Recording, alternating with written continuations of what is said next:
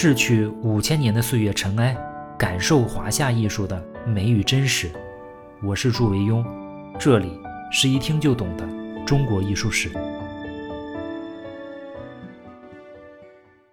各位好，我们就是要用实力证明，这是一个 周五更新的节目。接下来几期啊，我们主要讲书法，但是开头呢，我们先说一个小事情，做一个小广告。微信里啊，经常跟大家聊天的时候啊，经常有人问我，说哪儿能买到那些经典作品的画册，高清的，或者是说复制品，可以放在家里欣赏或者送给朋友。所以这个事情呢，我也一直在找。多数那些普通的印刷品，它的比例啊和颜色啊都是有偏差的，而且有的时候偏差比较大。我知道以前日本二玄社、国内的一些像雅昌这些网站也做过一些高端的复制品。但是价格呢都非常的贵，要么就是淘宝上有一些粗制滥造的，我也买过这种啊，颜色和材质那就不用说了，往往尺寸啊都不对。但是，一直到最近呢，我终于找到一个给博物馆做复制品的一个工作室，可以做博物馆展览级别的古代字画的复制品，但是他们的价格能做到比二玄社低一个数量级，用特别好的设备啊，有专门的师傅做色彩管理。我拿他们给我的样品反复的比对过，真正能做到基本上完全还原古代书画作品，放在博物馆里啊，凭肉眼几乎无法分辨。我经常以前有一个烦恼，就是偶尔出去见，比如比较重要的老先生，不知道带点什么东西。有这种高仿艺术品啊，可能以后就少了这个烦恼。如果大家有兴趣自己欣赏，可以关注我们的微信小程序“祝维庸艺术馆”。因为这种东西啊，它不是大批量生产的，所以都是预售。预定了之后呢，可能还要等一等才能收到。我们已经在小程序上面挂上了几幅，你像有五牛图呀，还有张轩、周访的几幅作品。如果大家对历史上哪幅作品有兴趣，也可以定制。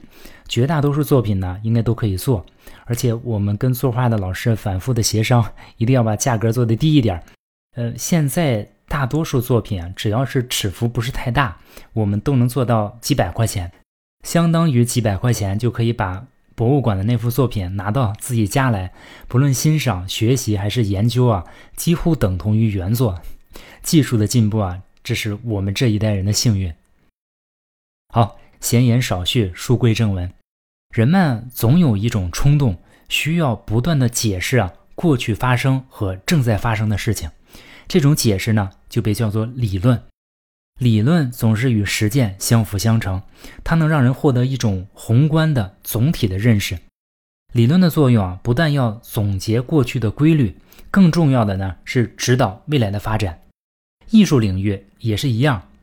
当大唐的书法事业蓬勃向前的时候啊，大唐的书法理论呢，也从来没有一刻的停歇。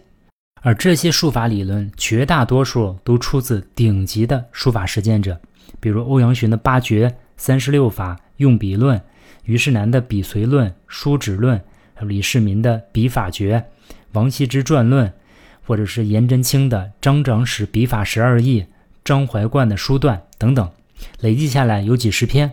但是其中啊，最重要的，对后世影响最大的，还是孙过庭用草书写下来的。书谱，在书画领域啊，有一个奇怪的现象，就是多数的一流艺术家总结出来的，往往都是二流的理论，而一流的书画理论呢，却多数都来自于二流的艺术家。从王羲之、顾恺之、宗炳到欧阳询、虞世南、颜真卿、张彦远、张怀灌等等，他们基本上都符合这个规律。只有极少数的顶级艺术家能够做到鱼与熊掌兼得，比如像蔡邕、像郭熙、苏轼、石涛这些人。当然，还有我们今天说的孙过庭和他的书谱。孙过庭名钱理，字过庭，以字行。历史上一些人啊，因为各种各样的原因，他们的名啊都被人忽略，常常呢以字或者号名士，比如屈原。名平，就是他叫屈平。项羽呢，原名叫项籍；伍子胥叫伍元；刘伯温啊叫刘基；唐伯虎叫唐寅；文征明叫文弼；蒋介石叫蒋中正；孙过庭也是后世啊以字称呼他。只有少数书籍啊提到他的时候啊会叫钱理。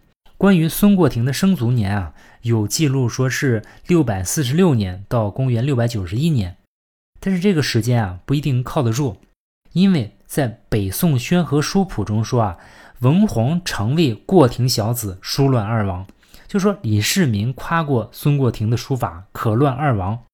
按照这个时间推算，李世民死的时候啊，孙过庭只有四岁。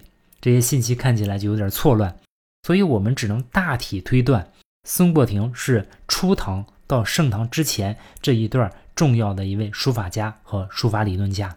关于孙过庭的家乡争议啊，也比较大。孙过庭在书谱中，他自属为吴郡孙过庭传，就是今天的江苏。但是同时代的张怀灌在书段。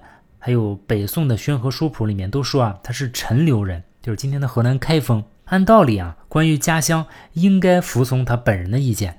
但是我们也经常发现，古人在自己报自己家乡的时候啊，往往说的都是祖籍或者是郡望，很多啊跟真正的家乡没有半点关系。所以我们倾向于认为啊，陈留应该是孙过庭真正的故乡，而吴呢，只是他的郡望。跟楚河南啊、韩昌黎啊、陇西李氏或者天水赵氏性质一样。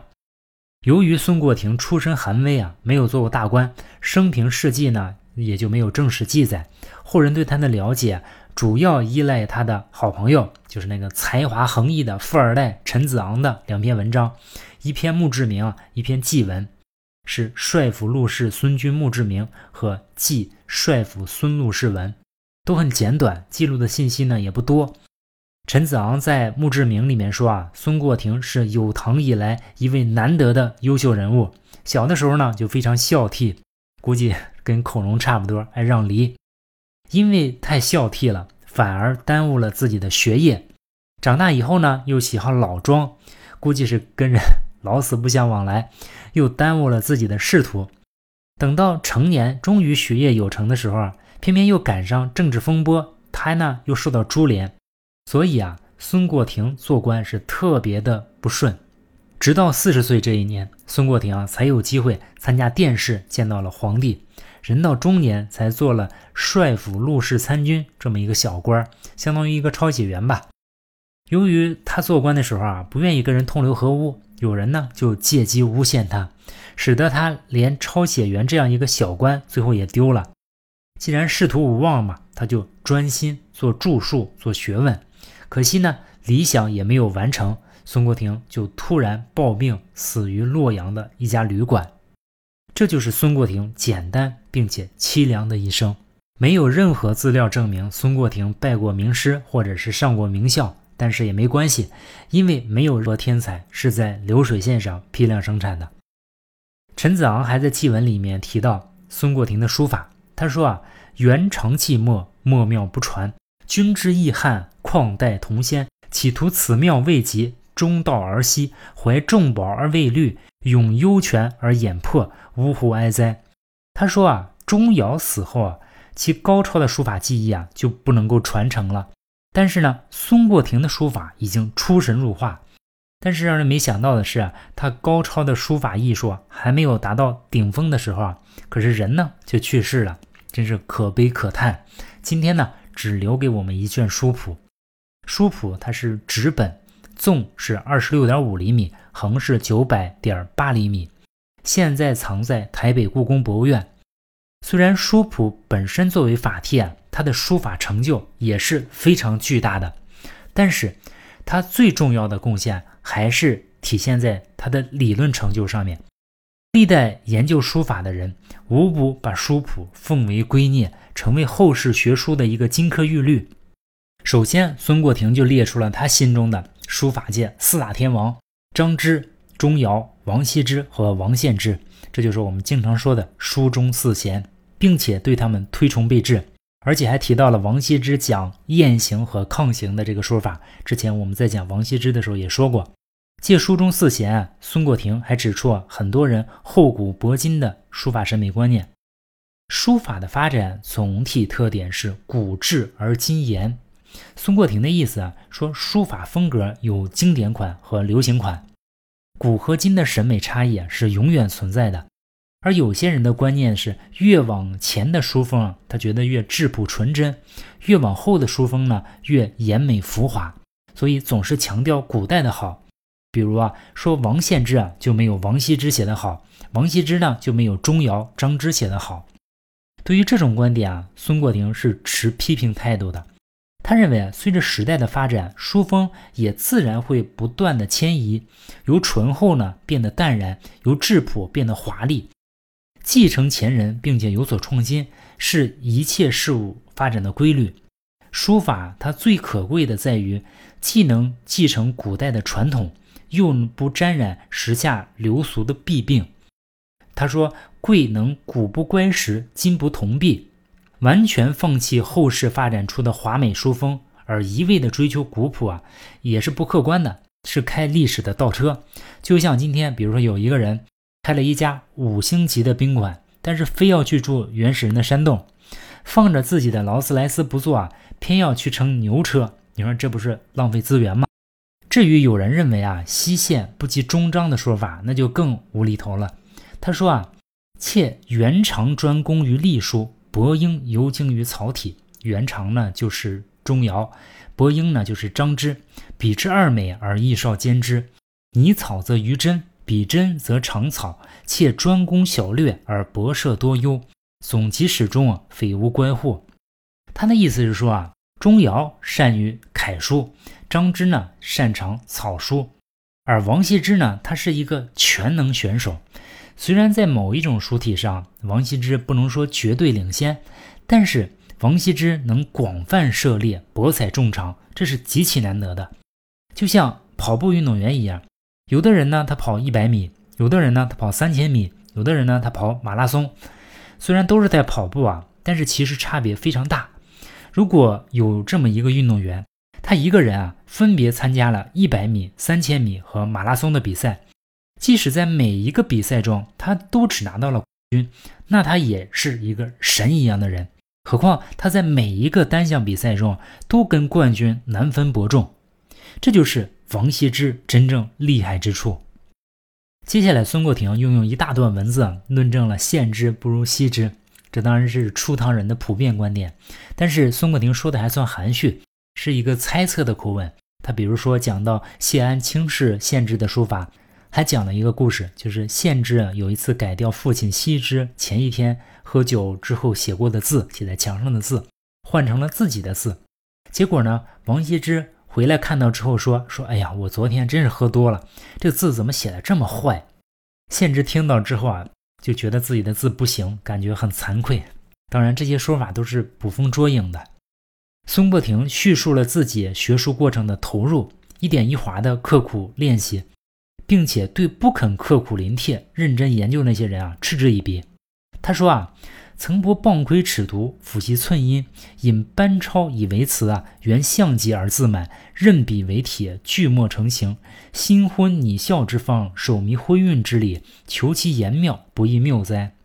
他意思说，如果不去专心的观察字帖，埋头苦练，只是空空谈论说。班超写的如何如何，项羽写的怎么怎么样不如自己，自己拿起笔来写呢，就放任自己，信笔为体，句墨成形，心里啊根本不懂临摹的方法，手腕上呢也没有运用毛笔的规律，还妄想要写得好，这岂不是不着调吗？孙过庭还论述了各种书体之间的相互关系。他说：“一个真正的书法家应该融会贯通，小篆呐、大篆、八分、章草、飞白书啊。他列举了各种书体的特点，比如他说：篆上婉而通，隶欲精而密，草贵流而畅，章务简而变。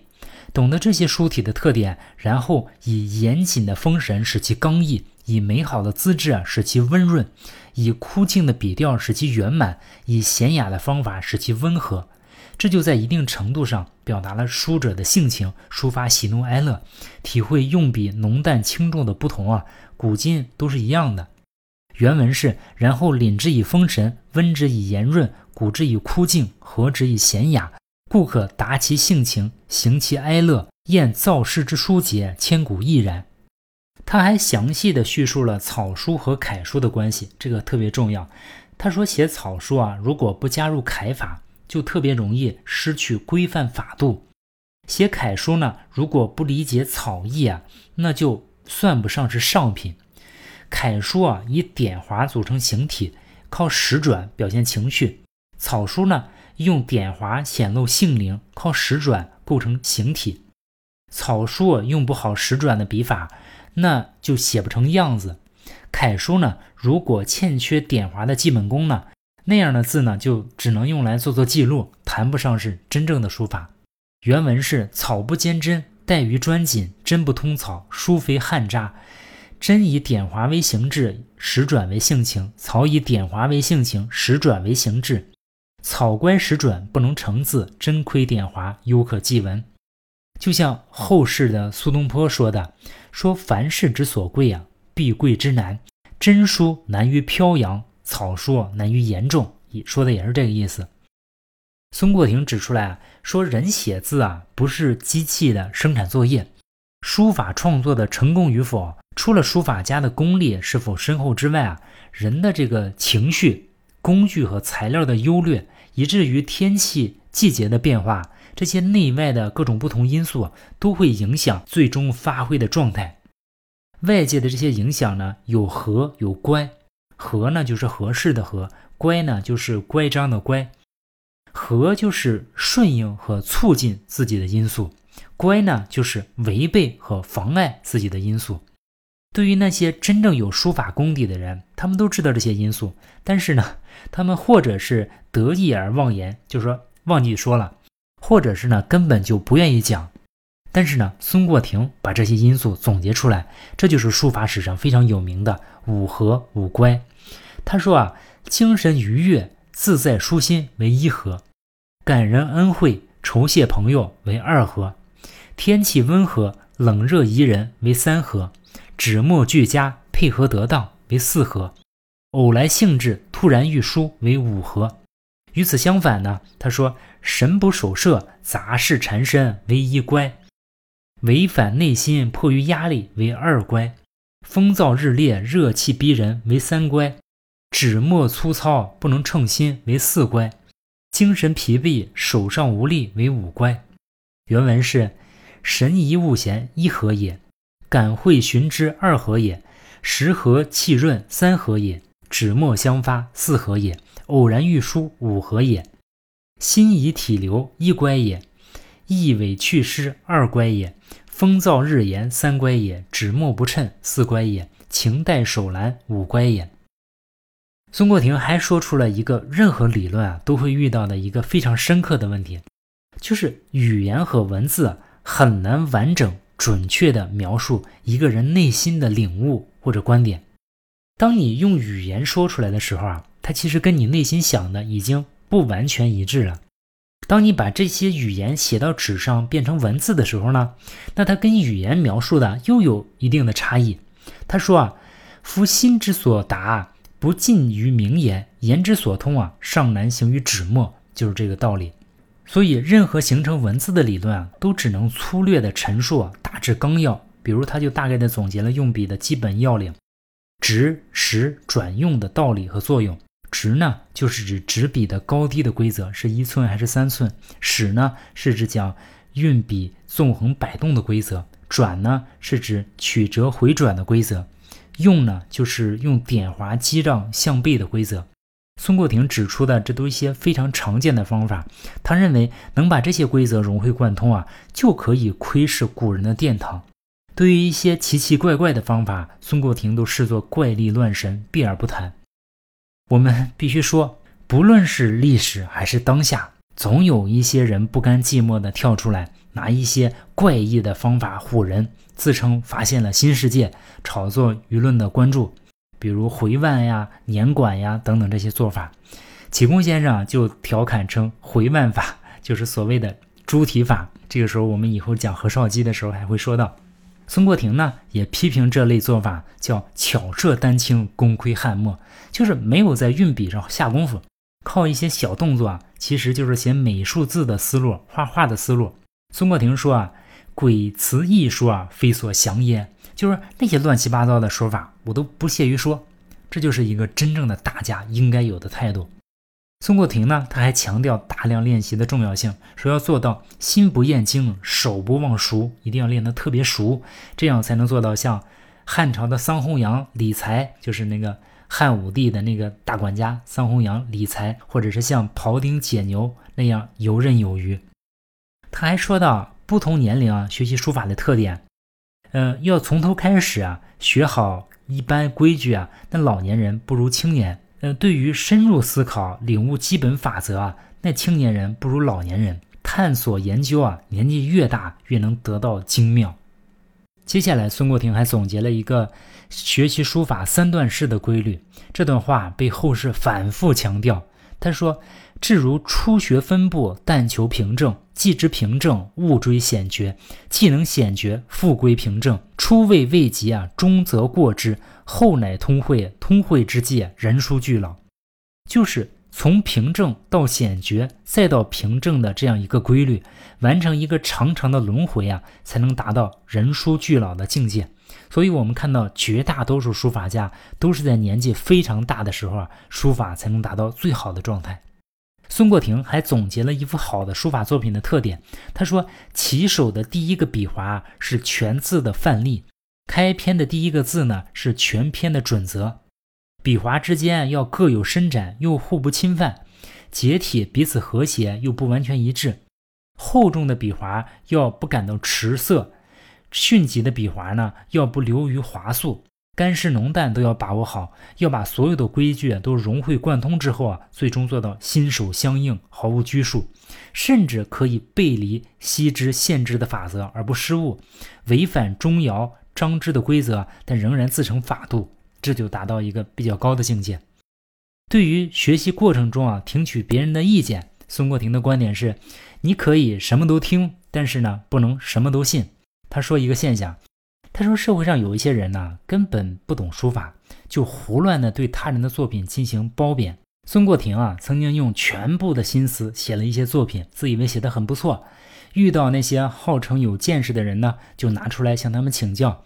可是那些人对于写的好的地方并不怎么留意，而是对一些写的比较差的地方、失败的地方呢就赞叹不已。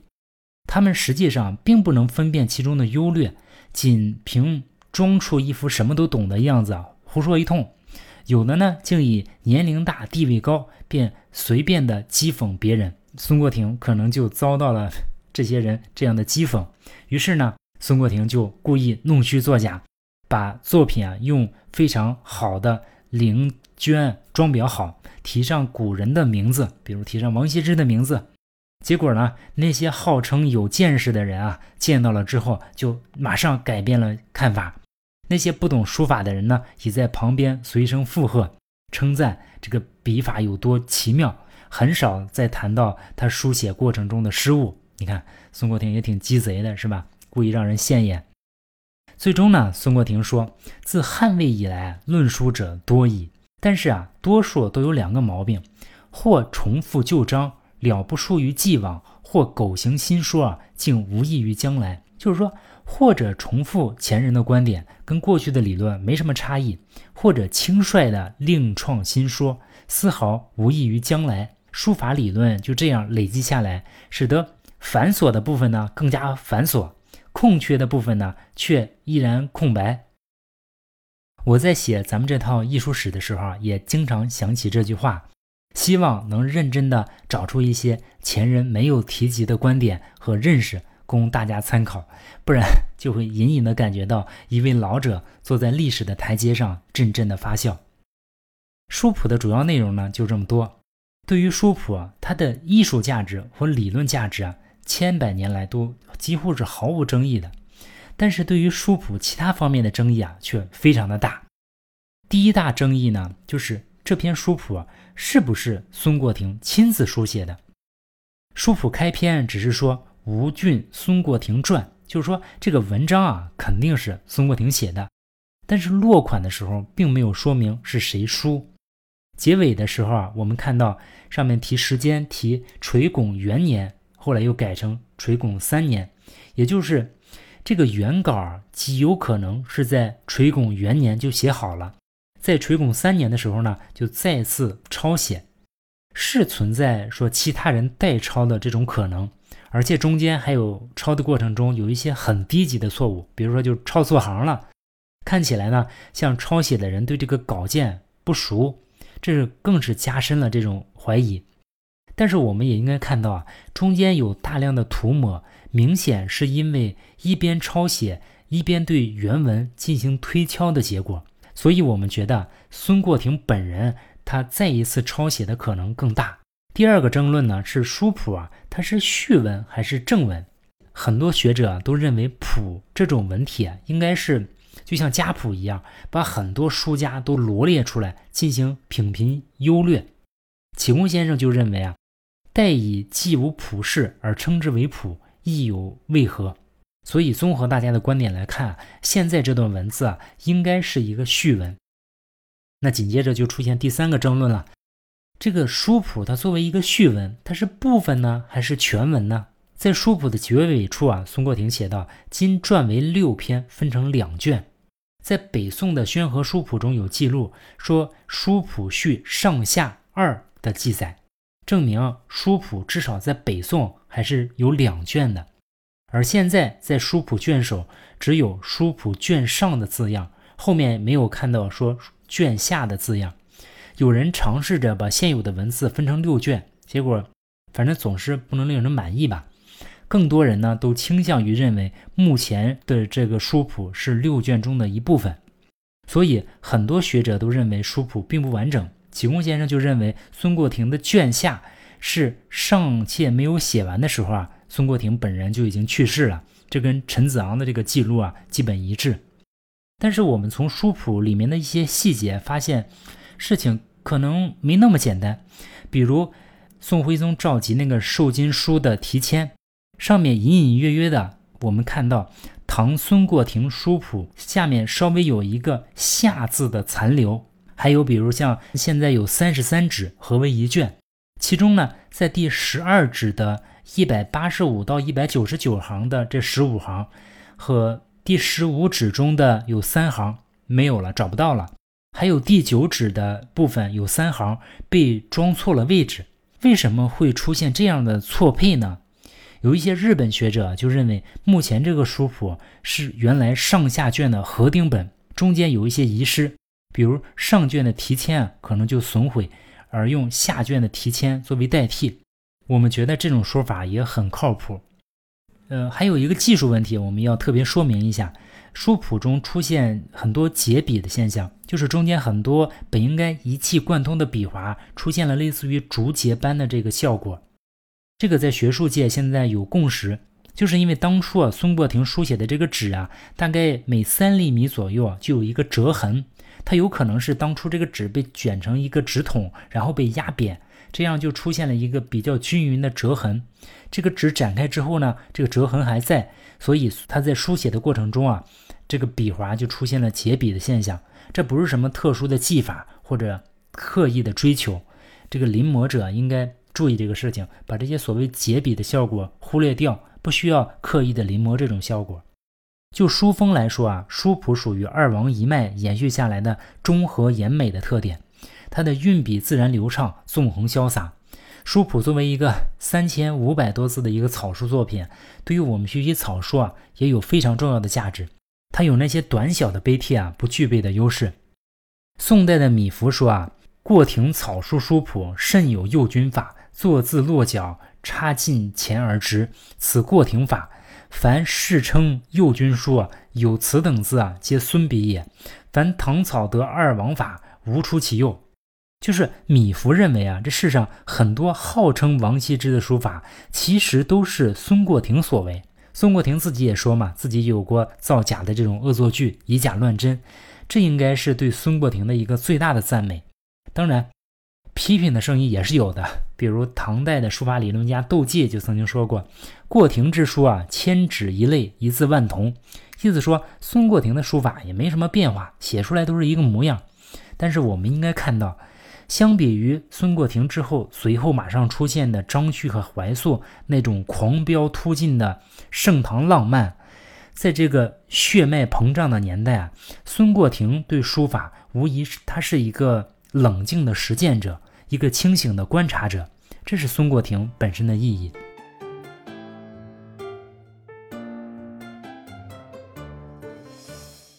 最后呢，我们说一个有关书谱的我亲身经历的一个小事儿，我印象特别深。我前几年呢有一次出差，在地铁里啊，我就拿一本孙过庭的字帖在看，我看着看着就感觉旁边引起很多人的注意，我余光里发现他们用一种好奇又疑惑的目光看着我，我突然意识到。目前在地铁里看纸质书啊，都属于异类，何况是拿着一本硕大的草书字帖，所以当时啊就有点难为情，像是在给人表演一种行为艺术，我就只能无奈的摸摸头，假装整理一下已经很靠后的发际线，强忍着尴尬，继续埋头看我的书谱。所以我提醒各位，如果不想引起回头率特别高的尴尬，最好别重蹈我这样的覆辙。好的，下次我们讲李邕、李北海，下次见。